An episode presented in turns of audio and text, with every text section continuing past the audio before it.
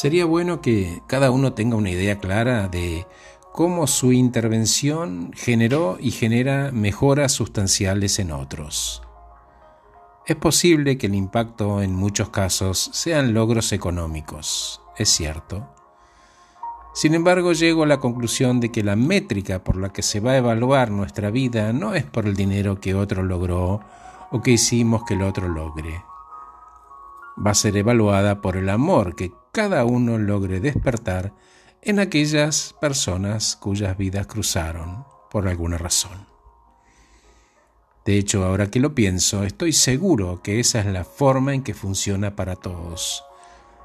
Entonces, en vez de preocuparte, mejor ocupate por aquellas personas a las que ayudas hoy a convertirse en mejores versiones que ellos mismos ayer, no mejor que otros, mejor que ellos mismos ayer.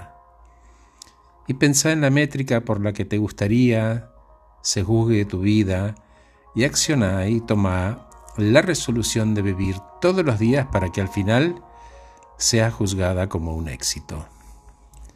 Gracias por escucharme, soy Horacio Velotti y acabo de regalarte este podcast titulado ¿Cómo elijo la vara de medir adecuada? Que estés muy bien.